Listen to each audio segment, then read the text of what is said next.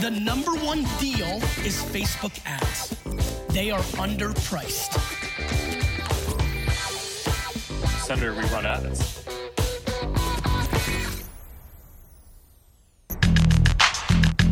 Bienvenue dans No Pay No Play, le podcast qui résume vite et bien tout ce que vous devez savoir si vous utilisez les Facebook Ads pour développer votre business.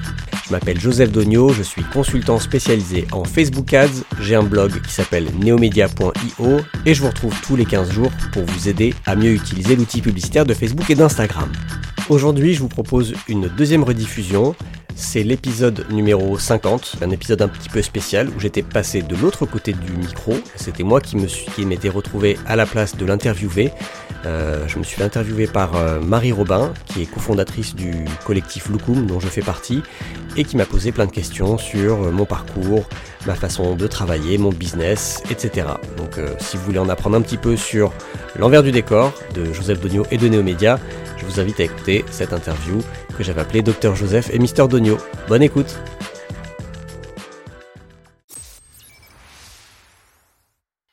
Bonjour à tous, donc euh, merci de m'avoir invité Joseph et je suis ravie de participer à l'épisode 50 de No Pay No Play. Bah, merci de te prêter euh, de te prêter au jeu et de prendre le temps de le faire. C'est ça, donc c'est la première fois que j'enregistre un podcast, donc euh, merci pour cette expérience. De rien. Donc c'est vrai que bah, j'ai trouvé ça intéressant de participer à cet épisode parce que les auditeurs euh, connaissent euh, la face A de Joseph Dogno. Au-delà du consultant, au-delà du, formateur expert Facebook Ads, il y a euh, l'homme. avec ses fêlures. Et avec ses fêlures. Et ses expériences passées sont des, terribles secrets que nous allons peut-être découvrir aujourd'hui. Là, pour commencer, donc je me suis dit que ça pourrait être intéressant de, nous parler de bah, qu'est-ce que tu faisais avant, en fait, parce que tu n'as pas toujours fait ça. Alors non, effectivement, je suis pas né freelance. J'ai fait avant ce que j'ai fait, bah, j'ai je suis un peu vieux, donc j'ai fait plein de choses, mais on va dire que j'ai fait une partie de mes études euh, en France, après aux États-Unis. J'ai vécu 5 ans à Boston. Et après, je suis rentré à Paris et j'ai bossé 10 ans dans le domaine du textile avec mon père, qui avait sa petite PME euh, d'import-export euh, textile. Et donc, j'ai travaillé 10 ans avec lui. Il m'a laissé pas mal de liberté sur un peu développer des nouvelles choses dans la boîte, donc ça se passait, euh, ça se passait très bien. La, collaboration père-fils se passait très bien, mais le textile était un environnement, un secteur difficile, compliqué, euh, très concurrentiel et tout. Et au bout de dix ans, c'est pas que j'en avais fait le tour, c'était juste que je trouvais ça trop difficile et je me projetais pas à faire ça pendant encore 20 euh, ans. C'est déjà pas mal, disons. c'est déjà pas mal, disons, ouais. Je pensais pas que je le ferais du tout et je pensais pas que je le ferais aussi longtemps quand j'ai commencé. Parce qu'en fait, ce que vous ne savez pas, c'est que Joseph a 50 ans. C'est ça. je suis Highlander, j'ai 124 ans. Non, j'ai 40. Euh, je sais même, 44, je crois. Ah bon? Mais oui. T'es un super anti-ride. j'ai bossé 10 ans dans le textile et à la fin de cette expérience textile, j'ai habité à Istanbul pour un, peu superviser notre sourcing là-bas, parce qu'on importait des produits de Turquie. Et quand j'ai décidé d'arrêter de bosser dans le textile et de bosser avec mon père, j'étais à Istanbul, j'étais tombé amoureux de la ville, j'ai habité un an et demi là-bas, et en fait je voulais absolument faire un truc à Istanbul ou en lien avec la Turquie. Euh, euh, c'était ça mon, ce que je voulais faire. Et après un peu de réflexion, j'ai lancé une newsletter sur les bons plans d'Istanbul, qui s'appelait Janem Istanbul. Et donc, tu habitais là-bas J'ai habité là-bas en 2012-2013. D'accord. Ouais. Et, c'est ça qui m'a montré qu'en fait, Istanbul était hyper. Euh, pour moi, c'était. Je le voyais pas comme ça, mais c'était devenu une ville du calibre de Paris, de New York, de Londres, en termes de d'envergure, de capital, d'activité culturelle, de d'expat. enfin, c'était vraiment hyper hyper riche et foisonnant. Et euh, je me suis dit, bah, il se passe tellement de choses le côté un peu My Little Paris que j'aimais bien, que je suivais, ce côté un peu newsletter lifestyle. Et je me suis dit, je vais faire pareil ici. Et c'est pas un business qui nécessite un gros investissement euh, de capital, de stock, de, local. Donc, euh, c'est du, c'est du business internet, donc c'est assez léger. Et donc, j'ai lancé ça en 2014. D'accord. Donc, tu étais déjà un peu euh, à bidouiller des choses sur ton ordi, à t'intéresser au digital à cette époque-là? Ben, J'étais assez j'ai toujours été assez euh, geek dans l'âme. Euh, Disons-le. voilà. N'ayons pas peur des mots. C'est pas, pas du tout une insulte dans ma bouche. J'étais geek, j'aimais bien euh, tout ce qui était informatique depuis mon plus jeune âge, jeux vidéo, jeux de rôle. Bon, là, on tend vers le nerd, donc c'est un peu plus embarrassant. Les quoi? Les Sims. Non, j'étais. Je connais pas grand-chose. J'avais passé, j'avais passé, j'étais passé à autre chose. Mais voilà, j'aimais bien le digital et je voulais faire un truc. En fait, mon plan, c'était ça, faire un truc en lien avec Istanbul, en ligne. D'accord. Et puis, l'idée de My Little Istanbul, comme je l'appelais à l'époque, euh, le projet My Little Istanbul est né comme ça. D'accord. Et il ciblait les habitants d'Istanbul, C'est ça. sans, sans distinction. Sans distinction, euh, je m'adressais pas spécialement aux touristes ou que aux expats. Aux expats, ouais. Non, je m'adressais aux, aux Turcs principalement. Et dans bah, le projet avançant, euh, dans l'audience, j'avais 80, 80 ou 90% de Turcs et 10 ou 20% d'expats. Parce que la newsletter était publiée en turc ou en anglais, tu pouvais choisir quand tu t'inscrivais. Ah, c'est bien ça. Ouais. D'accord. Et t'avais beaucoup d'abonnés? Bah, au début, non. Au début, c'était mes, mes potes et, mes, et ma famille. Ouais. Et puis après, euh, ça a grossi, notamment grâce au Facebook Ads. C'est comme ça que j'ai appris. Ah, Au bout de deux ans, j'avais 30 000 abonnés. D'accord. Ah, c'est Ouais. pas mal. Ouais, c'était euh, c'était un petit média, mais qui, était, qui avait un, un minimum de reconnaissance et d'audience euh, qui m'a permis de le monétiser un petit peu. C'était ça quand même le, le but. D'accord. Et puis du coup, t'as dû découvrir des super restaurants, euh, des super, euh, super endroits super sympas? Ouais, euh, j'avais tendance déjà avant euh, John M. Istanbul de, de sortir partout, de- d'être à l'affût des nouveaux trucs qui s'ouvraient. Il y en avait vraiment beaucoup, beaucoup à l'époque. Mm. C'était un peu un- la fin d'un âge d'or à Istanbul, parce qu'après c'est un peu parti en vrille. Au bout d'un an de John M. Istanbul, j'étais invité dans plein de restos. Ouais. Euh, Je recevais des communiqués de presse. euh, Moi, je découvrais tout un monde de trucs de, un peu de presse d'influence que je ne connaissais pas, où euh, on, on m'invitait dans des restos, dans des spas, dans des hôtels pour tester le truc, quoi. Et après, on parlait. Super. Ouais, c'était sympa. C'était pas désagréable. Nickel. Ok. Et à Istanbul, qu'est-ce que tu recommanderais euh, si jamais on arrive un jour à sortir du confinement, euh, du Covid Qu'est-ce que quel parcours tu recommanderais euh, aux personnes qui nous écoutent? Alors, pour les personnes qui nous écouteront dans plusieurs mois, sachez qu'on enregistre le lendemain Oui. De l'annonce d'un troisième euh, Confinement. et interminable confinement. Donc, euh, on ne sait pas quand on revoyagera. Euh, Qu'est-ce que je recommande à Istanbul? Ah, C'est difficile parce que j'y suis pas retourné depuis deux ans. Et puis, j'ai arrêté cette newsletter il y a déjà quatre ans. Donc, euh, je pense que tous les endroits que je connaissais, ou la plupart, ont dû soit fermer, soit changer. Mais il y a beaucoup de bons restos de poissons sur euh, le Bosphore. Expérience assez géniale de manger quasiment les pieds dans l'eau, un poisson grillé euh, avec Mm. euh, des mezzés euh, très frais turcs. Des, beaucoup de bars et de boîtes en rooftop que je, je- je me suis découvert aimé. J'étais Cool. pas, je très boîte de nuit en France, mais alors à Istanbul, je suis beaucoup sorti parce qu'il y avait des endroits cool et puis il y avait pas tout ce côté, euh, je sais pas, faut être sapé, faut connaître quelqu'un à l'entrée ou je sais pas quoi. Mm. C'était beaucoup plus facile. Istanbul, c'est génial. J'ai pas, là, j'ai pas d'idée euh, particulière de choses que je recommanderais. Il y en a tellement, tellement. Je prends des notes parce que euh, j'avais besoin de me projeter un peu dans, dans l'après-Covid. Je comprends. Génial. Donc du coup, euh, ça fait combien de temps maintenant que tu tu t'es vraiment dédié au Facebook Ads après cette expérience? Bah alors j'ai commencé les Facebook Ads pour Janem Istanbul en 2015 et au bout d'un an, je faisais partie d'une petite communauté de Français à Istanbul, dont pas mal de gens qui avaient des projets euh, entrepreneuriaux et qui m'ont demandé de les former. Et donc j'ai fait une première formation Facebook Ads parce que euh, j'avais besoin de gagner de l'argent. Ma newsletter ne, gagnait pas assez d'argent. Et donc j'ai eu l'opportunité, je l'ai fait. Et, une fois que je l'ai fait, j'avais passé beaucoup de temps à créer ce contenu de formation. Et je me suis dit, c'est trop dommage de, de ne le faire qu'une fois, en fait. Hmm. Parce que à ramener au, au temps que j'y ai passé, c'est, je pense, moins d'un SMIC que, que, ce que j'avais touché. Et donc j'ai commencé à prospecter à Paris, pour le coup, des espaces de coworking, des centres de formation, des écoles de commerce, euh, des facs. euh, en gros, euh, voilà, j'étais en- vraiment en mode prospection. Genre, la, la Turquie part un peu dans une direction qui n'est pas la bonne. Je me vois pas trop faire ce projet pendant encore X années parce que le régime se durcit. Ça sent pas bon. Et c'était pas très drôle à l'époque. Mais voilà, je cherchais un plan B. Donc, j'avais un peu ce plan B de trucs Facebook Ads, donc formation. Bah, j'ai j'ai pris mon bâton de pèlerin, j'ai prospecté et j'ai eu des, premières, euh, des premiers clients, des cours que j'ai commencé à donner dans des écoles de commerce euh, de seconde zone. J'ai commencé à faire des formations. euh, je me suis mis sur Malte en 2016, je crois. Et voilà, ça a commencé comme ça. J'avais pas de réseau. Moi, je venais pas du monde des agences ou de la pub, comme c'est souvent le cas de certains freelances. Bah, je crois que c'est ton cas. Tu avais bossé en agence, non? En agence, ouais, Ouais. tout à fait. Comme Louise, comme Léla, enfin les autres cofondatrices de Loukoum. Moi, j'avais pas du tout ce réseau-là, donc euh, j'étais vraiment obligé d'y aller euh, à la Mm. mano, à prospecter, à, À la sauvage. à la sauvage. ouais, ouais. Et puis, ça a pris un peu de temps. La première année, euh, j'avais pas beaucoup, beaucoup de clients, mais c'est venu au fur et à mesure. D'accord. Super. Et hum, qu'est-ce que qu'est-ce que tu as appris? Qu'est-ce que tu pourrais dire euh, à des personnes qui se lancent euh, Les conseils que tu leur donnerais pour euh, prospecter euh, Comment euh, imaginer une bonne formation, une formation qui marche bien avec maintenant le recul que tu as et sur les erreurs que tu as pu commettre au début? Alors, sur la partie prospection, déjà savoir à, qui on veut s'adresser. Mhm. parce que prospecter c'est un vaste mot et un vaste champ de jeu. Il faut savoir un peu où on veut aller. Donc moi j'avais un peu identifié plutôt des boîtes, euh, des petites PME, des startups. Euh, je me doutais qu'avec euh, en, sortant de nulle part, j'allais pas pouvoir euh, appeler, euh, je sais pas, des grandes marques ou des grands comptes et Microsoft. leur dire Microsoft bonjour, je suis personne, je voudrais faire vos Facebook Ads. Donc Ouais. euh, je démarrais petit et hum, ça m'a, enfin voilà, c'était des gens qui pouvaient me parler, me recevoir. Enfin c'était à ma portée, on va dire. Mhm. Et euh, autre conseil, c'est d'être patient et c'est, euh, comment dire en anglais, it's a numbers game. Donc, euh, faut pas hésiter à y aller parce que sur 100 boîtes que tu vas contacter, quand tu vas en mode prospection froide, euh, il y en a peut-être que 5-6% qui vont vouloir te répondre, qui vont vouloir bosser avec toi. Donc, euh, Mhm. ça prend, c'est un peu ingrat. Mais bon, moi, j'avais fait du commercial dans mes premiers jobs, donc j'étais pas du tout, euh, ça me faisait pas peur de me prendre des vestes et des, et des, et qu'on me claque la porte dans la figure.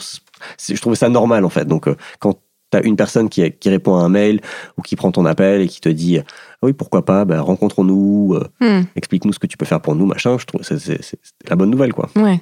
C'est vrai que de mon côté, euh, j'ai l'expérience d'avoir été prospectée par des, des, des entreprises qui vendent des services et euh, il y a un truc qui est un peu agaçant, c'est quand c'est un message vraiment tellement euh, formaté pour toucher différents types de personnes, pas du tout personnalisé, que bah, ça donne pas vraiment envie de s'intéresser au service en fait.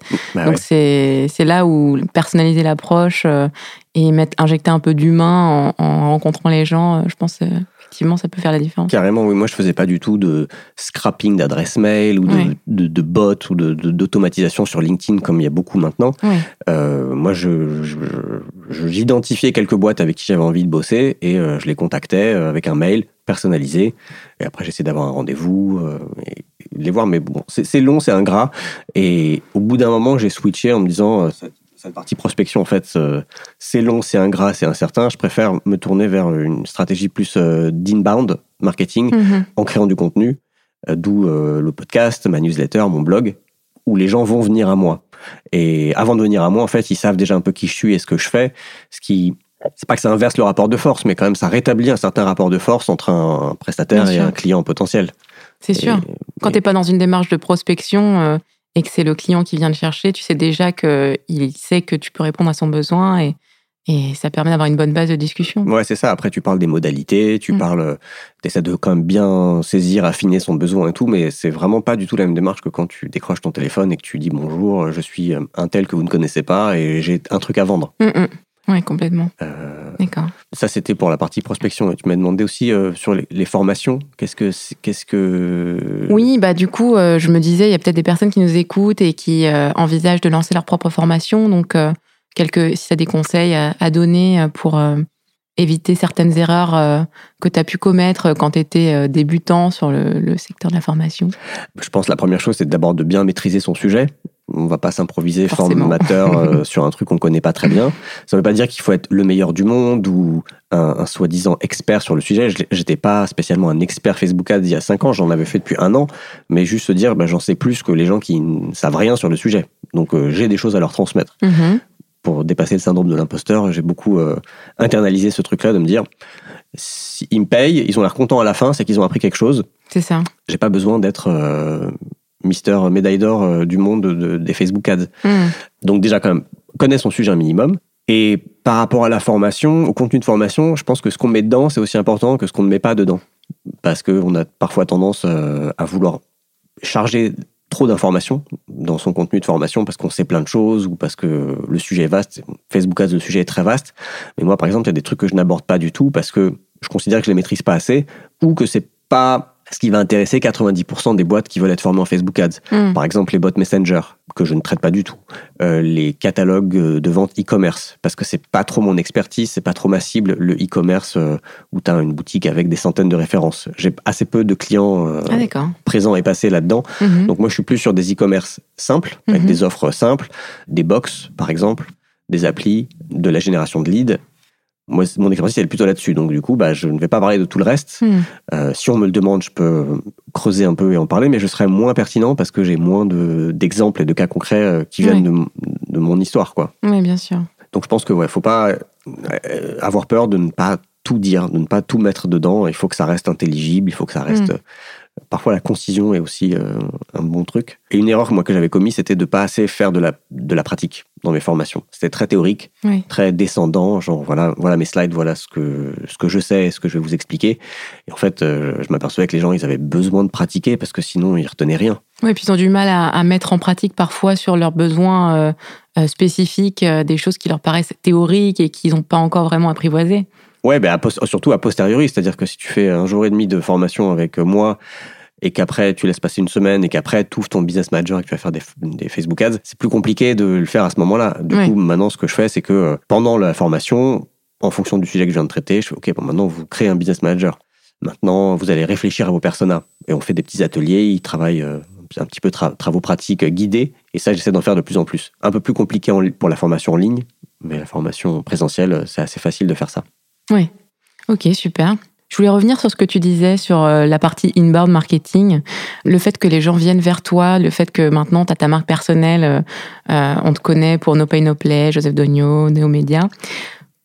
Comment ça se fait que tu n'as pas euh, décidé de créer une agence? Parce que tu dois avoir quand même beaucoup de demandes que tu ne peux pas toujours toutes traiter.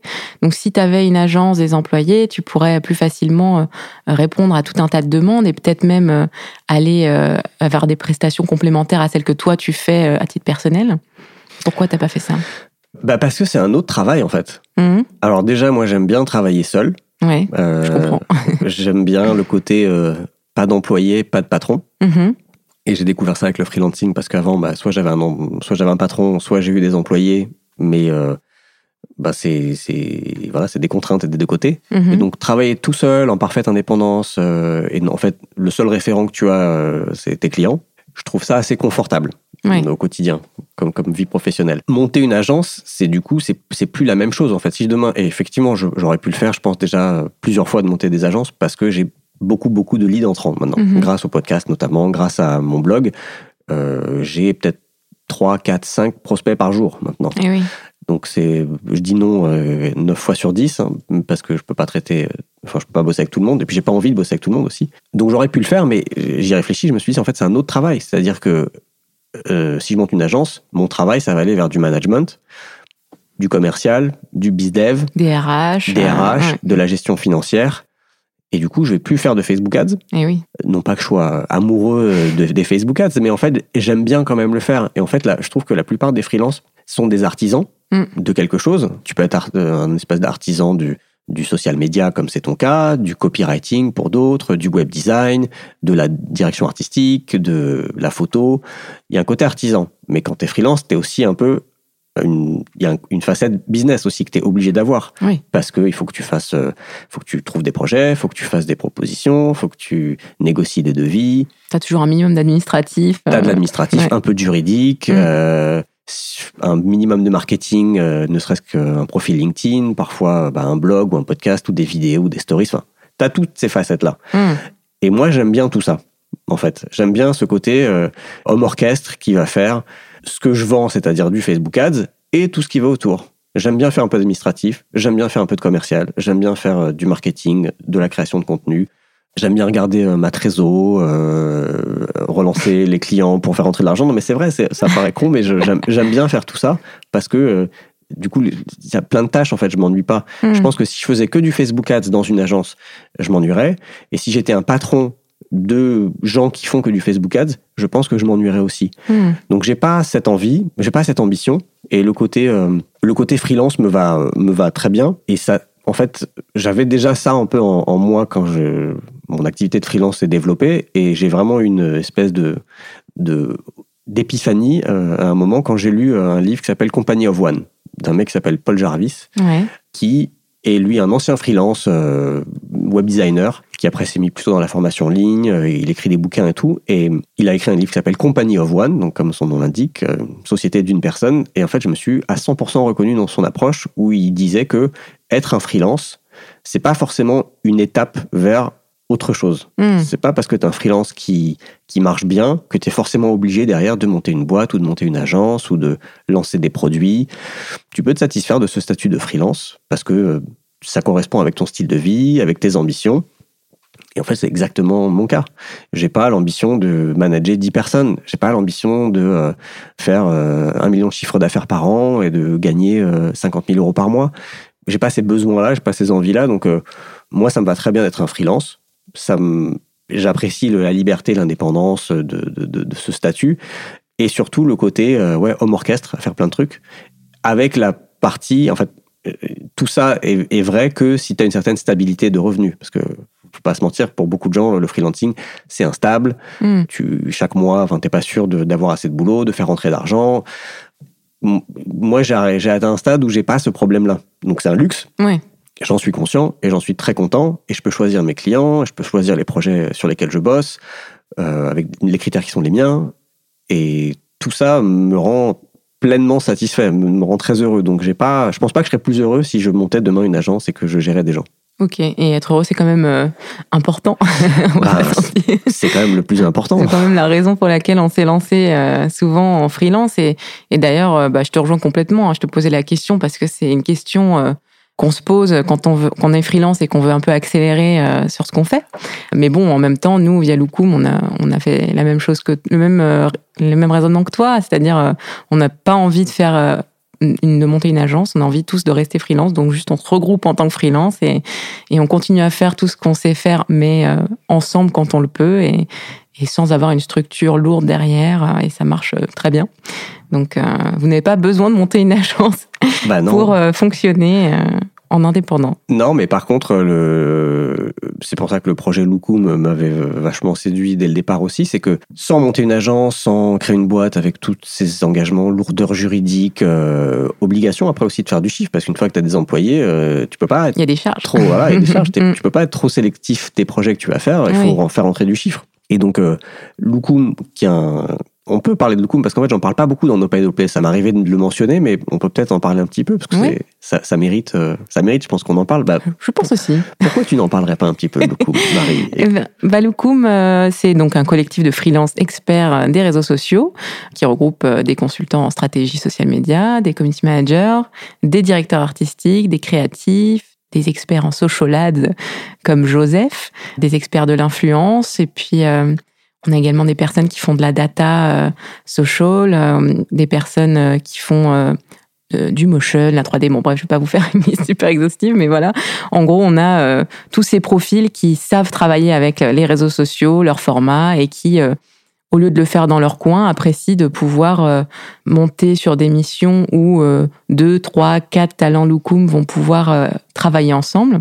Et donc, ce sont des personnes euh, avec qui on a déjà travaillé, en qui on a confiance, et euh, donc on, va monter ces équipes sur mesure en fonction des, sujets de nos clients. Et si on était une agence, euh, on aurait un certain nombre de talents en interne limités qu'on devrait rentabiliser à tout prix. Et, donc, on aurait un directeur artistique qui a une passion pour euh, euh, la gastronomie et qui se retrouverait à faire des bannières pour les assurances parce que juste c'est le sujet qui est tombé et, et on peut pas dire non. Donc en fait, euh, on a, on est beaucoup à avoir été en, en entreprise, à avoir dû euh, traiter des sujets qu'on n'avait pas forcément envie de traiter. Et aujourd'hui, euh, grâce à Loukoum et grâce à nos, nos statuts de freelance, on a le luxe de choisir nos clients, de, de choisir les personnes avec qui on travaille et donc de d'avoir des équipes de passionnés en fait. Et ça, c'est vraiment c'est l'idéal. Oui, de pouvoir aussi monter des petites équipes sur un projet où on peut pas bosser tout seul. Exactement. Ou sur un projet où il y a besoin d'un talent complémentaire et en fait, au lieu de se voir imposer quelqu'un avec qui euh, ça va peut-être pas matcher ou quelqu'un qui s'avère pas forcément être très fiable ou qui qui travaille pas de la même façon que vous, bah là, euh, on est avec des, des, des talents euh, dont on sait que euh, s'ils disent ça sera prêt à telle date, ça sera prêt à telle date, euh, dont on sait que euh, ils, ils savent euh, tenir les performances euh, promises, qui sont créatifs, euh, qu'ils ont une vision du métier euh, qui correspond à la nôtre. euh, Et ça, c'est quand même important. Ouais, et pour que les auditeurs et auditrices comprennent bien, parce que moi, on pose parfois la question, mais c'est quoi le business model de Loukoum Comment comment ça fonctionne? Quel est l'intérêt en fait? Alors, en gros, moi, j'explique, mais en fait, il n'y a pas de business model dans Loukoum. Pas vraiment. C'est plus une communauté d'entraide qui va permettre à tout le monde d'avoir toujours du boulot, de se refiler des plans les uns aux autres, de faire un peu du cross-sell, c'est-à-dire que moi, on va me solliciter pour des Facebook ads. Ah, j'ai besoin de vidéos, il n'y a pas de vidéo. Hop, je peux faire appel à quelqu'un dans Loukoum qui va produire de la vidéo, ça lui ramène du boulot, et vice-versa. Et euh, ça permet aussi d'être meilleur sur certains projets. Encore une fois, pour, pour les gens qui nous écoutent, euh, en ce moment, avec Marie, on bosse pour un client qui s'appelle euh, La Belle Assiette, on peut le dire, je pense, on peut réserver des chefs à domicile. Et donc, c'est Marie qui, m'a, qui avait le projet, qui avait besoin de quelqu'un pour faire les Facebook Ads. Elle est venue me voir, elle m'a dit euh, Est-ce que ça t'intéresse de faire ça? Et du coup, Marie s'occupe plus de la partie contenu. Euh, en coordination avec euh, la boîte, euh, avec le client. C'est ça. Alors, c'est l'agence What the Fort qui nous a missionné, plus exactement. Exact. Donc, il y a une agence au milieu. Et du coup, moi, j'ai défini la stratégie Facebook Ads. Marie va aller, en gros, avec l'agence, produire des contenus, des visuels, des vidéos, écrire des messages par rapport à mes besoins pour les pubs. Moi, l'avantage, c'est que je, moi, je suis pas très très fort en contenu. Je suis bien meilleur sur la partie euh, achat média, euh, strat Facebook, que sur la partie création de contenu. Marie, elle arrive avec son, sa casquette euh, beaucoup plus experte sur le contenu.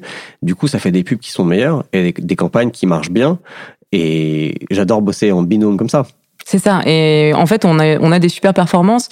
Sans, voilà, c'est la première fois que j'ai pu travailler avec euh, Joseph et c'était vrai que c'était super sympa de pouvoir échanger euh, sur. Euh, déjà, moi, avec le client, j'ai défini l'audience, donc des, des, intérêts, des, des, sujets qui pourraient les faire réagir, des accroches, et puis après les retranscrire dans, dans ce qui se fait de mieux grâce à l'expertise de, de, Joseph des, des formats Facebook Ads, Instagram Ads. Et donc c'est vrai qu'on a le meilleur des deux mondes et et je ne peux que vous recommander de réfléchir aux stratégies de contenu quand vous faites une campagne Facebook Ads. Complètement.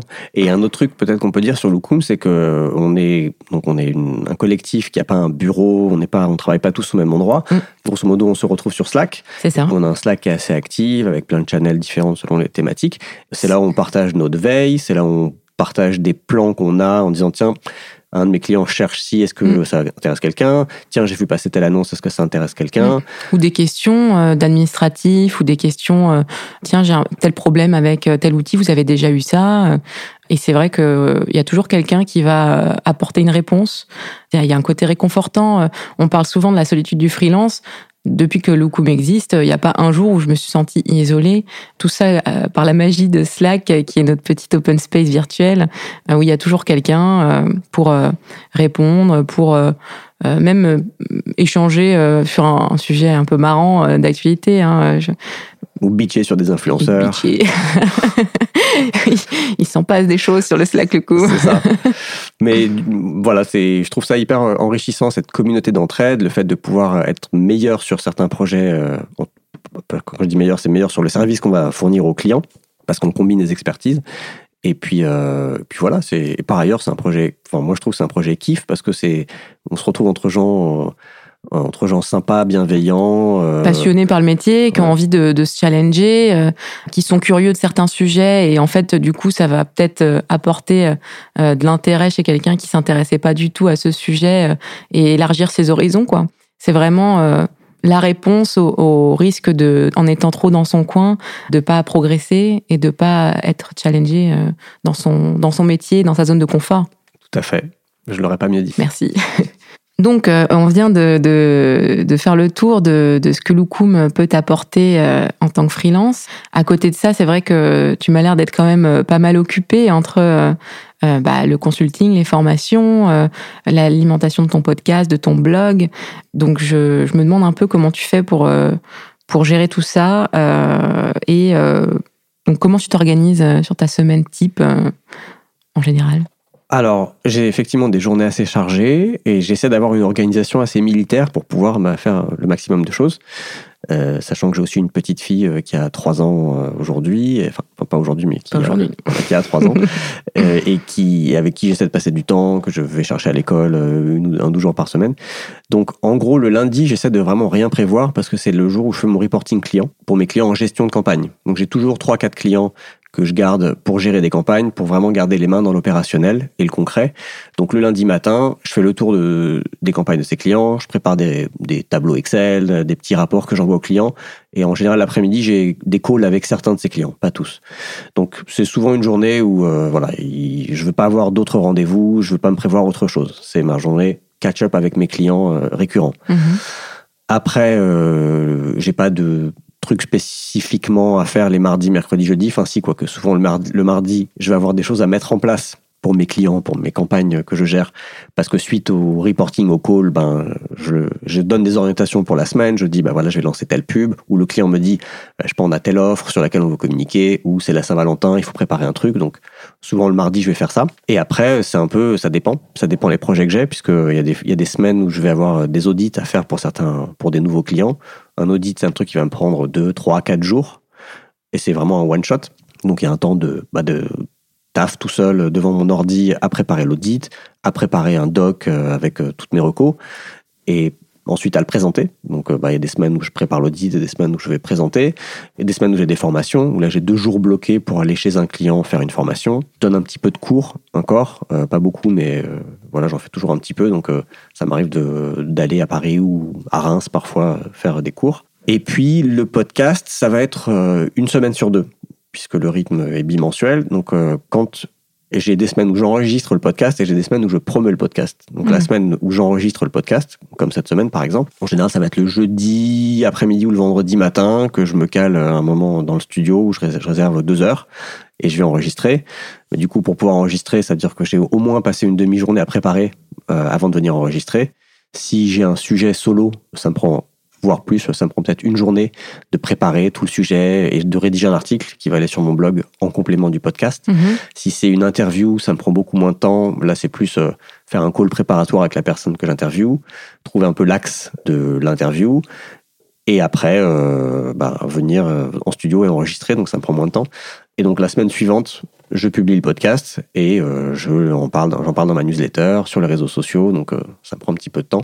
Je dirais qu'en moyenne, c'est un jour par semaine à peu près euh, cette, cette, partie contenu, tout confondu, hein. podcast, blog, newsletter, ça me prend un jour par semaine. D'accord.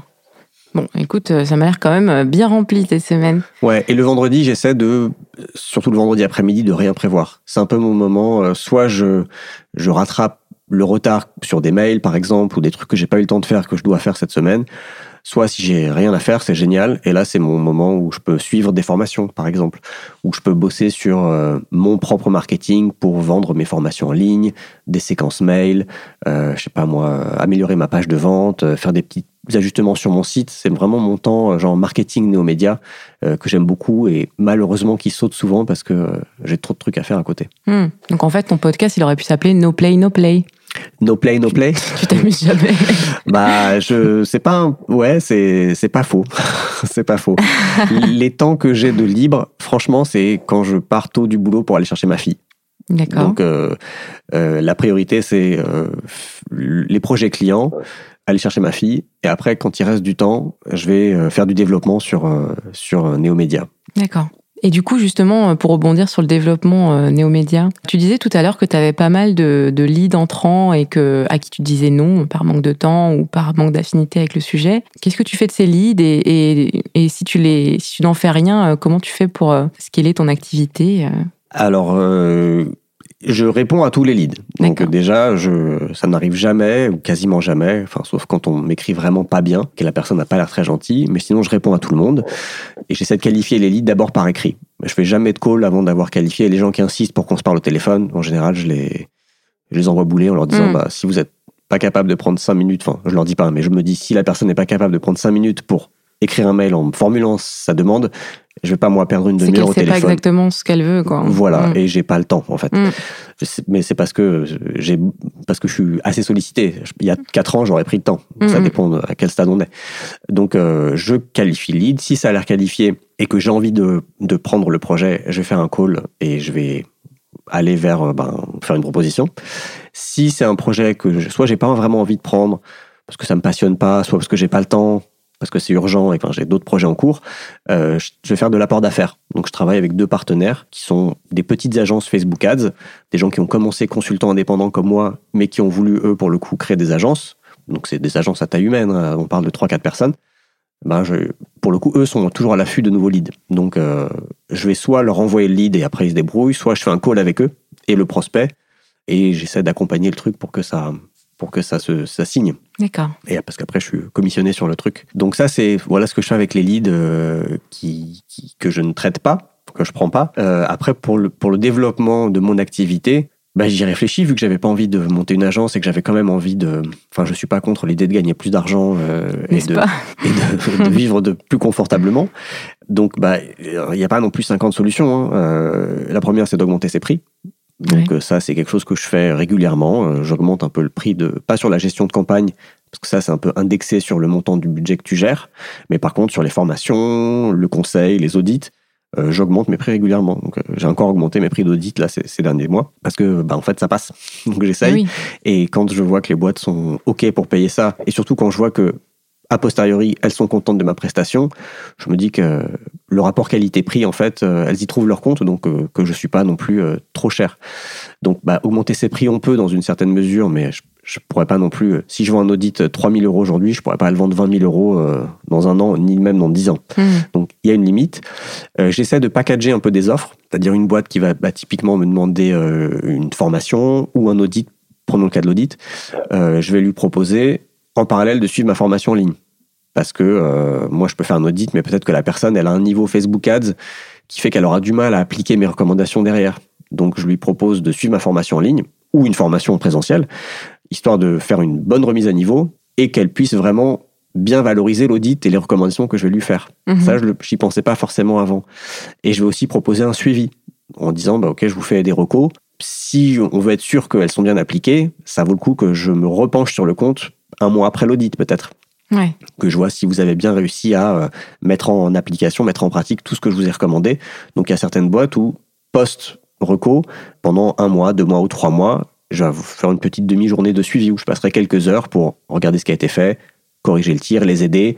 Peut-être que mes recommandations ne leur ont pas permis d'atteindre euh, les objectifs qui s'étaient fixés, du coup, à moi de rebosser un petit peu. Mais voilà, tu- il y a des offres en fait que tu peux un peu euh, packager quoi. Mm. Il faut aller au- au-delà de ce que les clients qui te disent juste je veux une formation. En fait, j'essaie de comprendre c'est quoi leurs besoins derrière. Ils veulent pas juste une formation, ils veulent plus de leads, ou Mm. ils veulent plus de ventes sur leur site, ou ils veulent plus de vues euh, de vidéos sur Instagram. Comment je peux leur les aider à atteindre cet objectif? Il y a peut-être une formation ou un audit, mais il y a peut-être autre chose en plus. Donc voilà, en fait, en packageant les offres, j'essaie de faire ça. Le meilleur moyen pour moi aujourd'hui, si je veux rester solo, de de- d'augmenter mon, mon volume d'affaires, c'est la formation en ligne. Parce que là, pour le coup, il n'y a pas vraiment de limite euh, supérieure, vu que c'est quasiment totalement décorrélé de mon temps. Euh, la formation en ligne, c'est un, contenu euh, qui prend beaucoup, beaucoup de temps à créer, mais c'est un actif que tu poses sur Internet Mm. et après, les gens peuvent l'acheter. Ouais. Après, vendre ça, c'est tout un autre. c'est un challenge aussi. Les gens, Mm. ils vont pas juste lâcher 500 euros comme ça à un inconnu. Mais la, bah, la stratégie de contenu est essentielle pour ça. Euh, moi, j'ai choisi de ne pas faire des pubs. Paradoxalement, j'ai choisi de ne pas faire des pubs pour vendre ma formation. J'ai choisi de faire du contenu gratuit, podcast, euh, articles de blog, newsletter. Et plus ça va, plus les gens achètent ma formation en ligne alors que je, je ne les connais absolument pas. Mhm. Alors qu'avant, c'était toujours des gens avec qui j'avais un peu échangé, soit par mail, euh, soit sur LinkedIn. Et maintenant, je vois des ventes tomber alors que je sais pas qui c'est. Et j'ai un petit sondage euh, post-achat où je leur demande pourquoi, comment ils m'ont connu.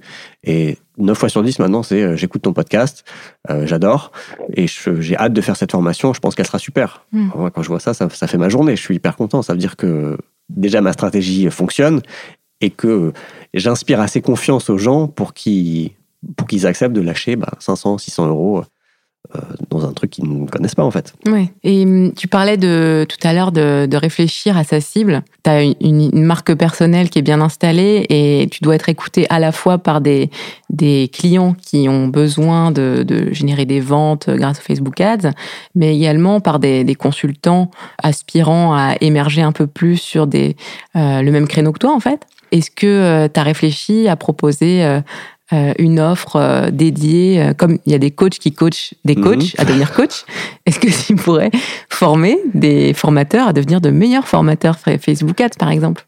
J'y ai pas trop pensé. Je ne me vois pas former des gens à faire de la formation Facebook Ads. C'est un peu trop méta pour moi. Mais par contre, je sais que dans les gens qui me suivent, il y a des consultants ou des apprentis consultants. Mhm. Et les apprentis consultants, bah, ils se forment avec mon contenu euh, gratuit ou payant. Et après, en fait, en gros, je, for- je forme des futurs concurrents. Et ça, depuis le départ, j'ai accepté que c'était pas un souci. À partir du moment où je crée du contenu, Ouais. je peux pas limiter qui va y accéder. Et si c'est des gens qui veulent faire comme moi par la suite, il n'y a pas de problème. Mais j'ai pas réfléchi à un programme d'accompagnement particulier pour ces gens-là. Parce que euh, c'est pas ma cible principale, les, les consultants Facebook Ads ou les coach Facebook Ads. Après, c'est intéressant parce que j'ai réalisé il n'y a pas très longtemps que j'avais une audience effectivement assez, euh, assez protéiforme. Mhm. Alors qu'au départ, je pensais qu'il y avait que des gens qui connaissaient rien en Facebook Ads et qui voulaient apprendre.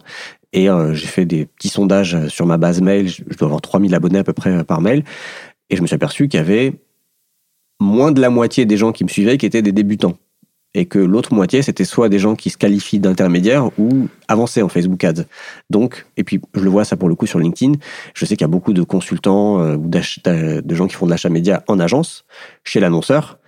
Et donc pour le coup, ces gens-là, une formation en ligne débutant, ça ne, ça ne peut pas les intéresser. Donc j'essaye moi maintenant, dans mon processus de vente par mail, de mieux segmenter et de ne pas envoyer euh, à ma base de 3000 abonnés, et euh, j'ai mis à jour ma formation en ligne Facebook Ads Masterclass, est-ce que ça vous intéresse? Parce qu'en fait, je pense que je perds des gens quand je fais ça, Mhm. des gens qui en fait s'en fichent complètement de cette formation en ligne. Par contre, ils me suivent parce que je fais un peu l'actu des Facebook Ads, la veille de l'industrie, et ça, quelqu'un qui est en, en poste, ça peut l'intéresser. Voilà, j'essaie de mieux connaître mon audience et de personnaliser un petit peu les, les mails que je vais envoyer pour euh, bah, euh, vraiment envoyer le bon message à la bonne personne au bon moment. Et là, un truc que j'ai commencé à faire, par exemple, c'est sur les gens, quand je- j'envoie une séquence de mails pour pitcher ma formation en ligne, je le fais quelques fois dans l'année, les gens qui n'achètent pas, je leur envoie un mail après en leur disant j'ai vu que vous n'aviez pas acheté, est-ce que ça vous dérange de me dire pourquoi? Il y a 4-5 choix. Et maintenant, les gens qui vont, bah, en fonction de leur réponse, je peux argumenter pour essayer de lever certains freins. Par exemple, si les gens disent bah, c'est euh, c'est trop cher ou j'ai pas le budget, je peux leur dire euh, est-ce que vous savez que les finançables par le CPF Euh, si les gens disent euh, j'ai pas assez d'informations sur le contenu ou je suis pas sûr que j'apprendrai quelque chose, je peux envoyer un mail en détaillant un peu le contenu ou en envoyant peut-être une vidéo qui va montrer un peu l'intérieur de la formation. Et donc, je trouve ça assez intéressant de, faire tout ça et je suis en train de, c'est un peu mon sujet de 2021 parce que je pense que c'est utile et que c'est bien pour les gens que je, à qui j'écris et je pense que ça va aussi produire des bons résultats en termes de business. D'accord, c'est intéressant. Tu recoupes euh, ton expérience de la newsletter euh, avec euh, ce que tu fais actuellement. Exactement. C'est bien. Ouais, ouais. Comme quoi, je, ça aurait pas été un échec total, euh, cet épisode newsletter. Ouais, non, c'est jamais un échec. Et hum, bah, du coup, tu passes pas mal de temps sur les écrans. Qu'est-ce que tu fais pour déconnecter? Qu'est-ce que je fais pour déconnecter? Bah, Aujourd'hui, euh, en, en- en vie euh, Covid, pas grand-chose en fait, parce qu'on n'a pas beaucoup le loisir de faire grand-chose. Euh, mais avant le confinement, avant le Covid, euh, un truc qui me plaît beaucoup, qui me plaisait beaucoup, mais qui me plaît toujours, mais juste que je fais moins, c'est l'impro. Les gens ne le savent peut-être pas, mais j'ai, ça fait trois ans que je fais du théâtre d'impro, d'improvisation. Et ben ça, pour le coup, euh, c'est un super moyen de déconnecter, et de travailler d'autres choses que juste euh, l'écran, le marketing, euh, tout ça. D'accord. Et comment ça marche concrètement un cours d'impro? Comment ça marche à Cours d'impro? Bah, Tu es dans une salle avec un prof et, et d'autres gens. Enfin, je parle quand, on faisait, quand je faisais des cours. Alors, ça dépend. Au tout début, en première année, bah, tu apprends des choses de base de l'impro, c'est-à-dire le lâcher prise, l'écoute, apprendre à ne pas se juger soi-même, euh, à être spontané quand... euh, en gros, on te donne un thème, il faut que tu puisses improviser sur ce thème. C'est ça l'impro. On va te dire, OK, j'ai besoin de deux... Le prof va dire, j'ai besoin de deux personnes pour faire une situation entre euh, un dealer et son client, par exemple. Ok, bon, bah, je vais faire le dealer et l'autre va faire le client. Il faut tout de suite qu'on incarne des personnages et qu'on trouve un enjeu dans cette discussion. Ça peut pas juste être euh, salut, salut, ça va, et toi? Enfin, c'est chiant, tu vois. Il faut Mhm. qu'il se passe un truc, il faut qu'il y ait un enjeu. Donc, euh, il faut euh, en gros sortir les premières idées qui te viennent par la tête et il faut pas avoir peur de se planter. Et donc, euh, arrive à dépasser cette peur au départ, c'est très difficile parce que tu te, tu te juges, tu te censures tout seul. Tu te dis, non, mais je vais dire de la merde, ça va être nul, cette idée n'a aucun intérêt. En fait, il faut juste y aller et te rappeler qu'il y a quelqu'un en face de toi qui va, tu vas co- co-construire en fait une scène avec quelqu'un qui va, euh, peut-être ton idée moyenne, il va en faire quelque chose de bien. Euh, et puis voilà, tu vas avancer comme ça. Donc, faut pas se juger, faut pas juger l'autre. Il faut s'écouter, c'est hyper important. faut vraiment écouter ce que fait l'autre et être présent dans le moment pour pouvoir réagir. Faut pas que tu sois dans ta tête avec ton idée et que du coup, tu n'écoutes pas vraiment ce que l'autre dit parce que bah, du coup, tu vas pas faire une scène à deux, tu vas juste dérouler ce que toi, tu as envie de faire. Et ça, ça marche pas. D'accord. C'est un exercice périlleux, en tout cas, de, en quelques secondes, de devoir imaginer euh, la petite phrase euh, qui va introduire toute une histoire et, et se lancer. C'est assez périlleux. D'accord. C'est formateur et, et j'ai commencé l'impro parce que c'est en lien avec mon boulot. C'est qu'en fait, je faisais de plus en plus de formations, donnais des cours, des mini-conférences devant 20, 30, 40 personnes et j'étais terrifié. J'étais, euh, enfin, la prise de parole en public, moi, ça avait toujours été un truc qui me faisait très peur. J'avais pas de podcast à l'époque, donc j'avais pas non plus cette habitude de parler. Et voilà, ça me faisait très peur. Et j'ai une pote qui est prof d'impro. Et un jour, elle m'a dit Pourquoi tu viens pas faire un cours d'essai? Je pense que ça te ferait du bien. Euh, Elle m'a donné quelques conseils sur la prise de parole. Et je me suis dit Pourquoi pas? Et j'y suis allé. Et j'en suis ressorti en me disant Waouh, c'est vraiment fun. Je, je pense que je vais bien m'amuser si je fais ça. Et je pense que je vais apprendre des trucs qui vont m'aider. Et du coup, ça m'a énormément aidé pour euh, les cours, les formations, les conférences, où maintenant, franchement, je peux parler devant 100 personnes. À par- à partir du moment où j'ai préparé comme ce que j'allais faire, j'ai pas du tout la peur de, de, parler devant les gens. ridicule, ouais, ouais. Non, de l'imprévu, d'un truc qui se passe pas bien, euh, c'est pas grave. Mm. Je vais rebondir, on va trouver un truc. euh, des fois, le, le projecteur marche pas. Des fois, il y a quelqu'un qui pose une question à un moment où il devrait pas en poser. Bon, bah, voilà, on improvise. D'accord. Bah, ça, ça me donne très envie de te challenger dans un exercice d'impro. D'accord. ok. Alors, imaginons, nous sommes dans un monde post-apocalyptique, il n'y a plus Internet. Quelle est ta nouvelle activité? Un monde post-apocalyptique sans Internet? Alors, euh, moi, je pense souvent à cette situation, en fait. Ouais, moi aussi. Et je me dis que vraiment, je servirai à rien dans cette société future.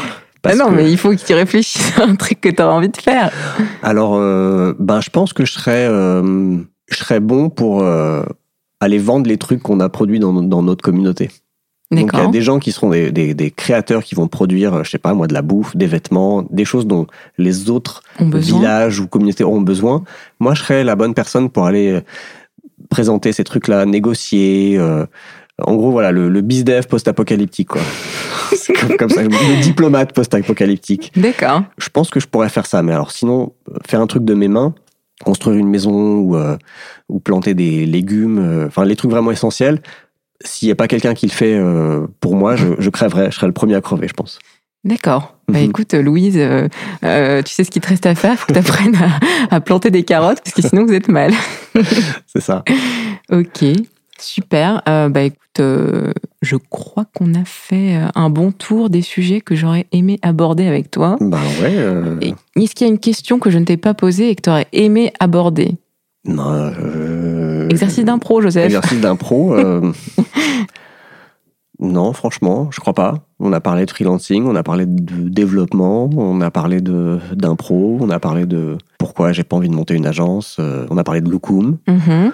On n'a Euh, pas trop parlé de la paternité euh, en tant que freelance. euh, mhm. Qu'est-ce que ça peut soulever comme questionnement, comme, comme source peut-être de stress ou de joie Raconte-nous. Comme je disais tout à l'heure, ma fille a 3 ans, et donc euh, je l'ai, j'ai été papa, on va dire, l'année où mon activité de freelance a commencé un peu à décoller. Donc c'était pas trop une source de stress parce que j'étais pas dans cette angoisse de bah, je gagne pas assez d'argent, euh, comment on va faire? Mhm. Ma femme venait de se lancer en freelance euh, un an après moi, donc elle pour le coup était plus en phase de démarrage, mais moi je sentais que voilà ça allait, je sentais que ça allait marcher. Euh, Donc pas de stress particulièrement, mais juste voilà de me dire il faut que ça marche, il faut juste que ça continue de marcher. Euh, Là on n'a plus trop le choix. Mhm. Et par contre, euh, ce qui est génial en étant freelance, c'est que j'ai pu, la première année, quasiment tous les mercredis après-midi, enfin je faisais une fois sur deux, un, un mercredi sur deux avec ma femme, euh, ne pas bosser et euh, s'occuper d'elle. Mhm. Donc ça c'est chouette euh, quand, euh, quand ça a quelques mois et que ça change très vite, c'est chouette de passer ces moments, de pouvoir être euh, à la maison et d'arrêter de bosser relativement tôt, à 5h, 5h30, 6h grand max. Aujourd'hui de pouvoir aller la chercher à l'école à 4h, 4h30, toujours faire des mercredis après-midi avec elle. Donc ça c'est chouette. Après, il y a des moments où ben, j'ai prévu un mercredi après-midi avec elle et en fait c'est la semaine où il y a des trucs imprévus, des trucs qui ont été décalés, donc j'ai du taf. Donc là ça peut me stresser quand je manque de temps de travail, mais euh, je vais me rattraper un peu le soir. J'essaie vraiment de jamais bosser le soir ou le week-end, mais c'est la petite soupape où bon, je sais que si c'est nécessaire, je peux le faire. Mhm. Mais c'est globalement, euh, non, c'est globalement euh, très chouette. Je conseille à tout le monde euh, d'être freelance et papa. En fait, ça, ça aide à. Ça force un peu à s'aménager une bulle et à préserver euh, l'équilibre euh, pro-perso, quoi. Bah, c'est ça. Et d'être sélectif sur ce que tu fais, en fait, Ouais. les projets sur lesquels tu bosses. Comme, comme je disais tout à l'heure, j'ai plein de leads entrants, je pourrais bosser deux, trois fois plus. Et je pense que si j'étais euh, ni papa, ni, euh, ni marié, je pense que je bosserais deux fois plus parce Ouais. que ça me plaît. Ouais. Et que, euh, et que j'aurai le temps de le faire. Donc là, j'ai décidé que le temps principal, il va à ma famille.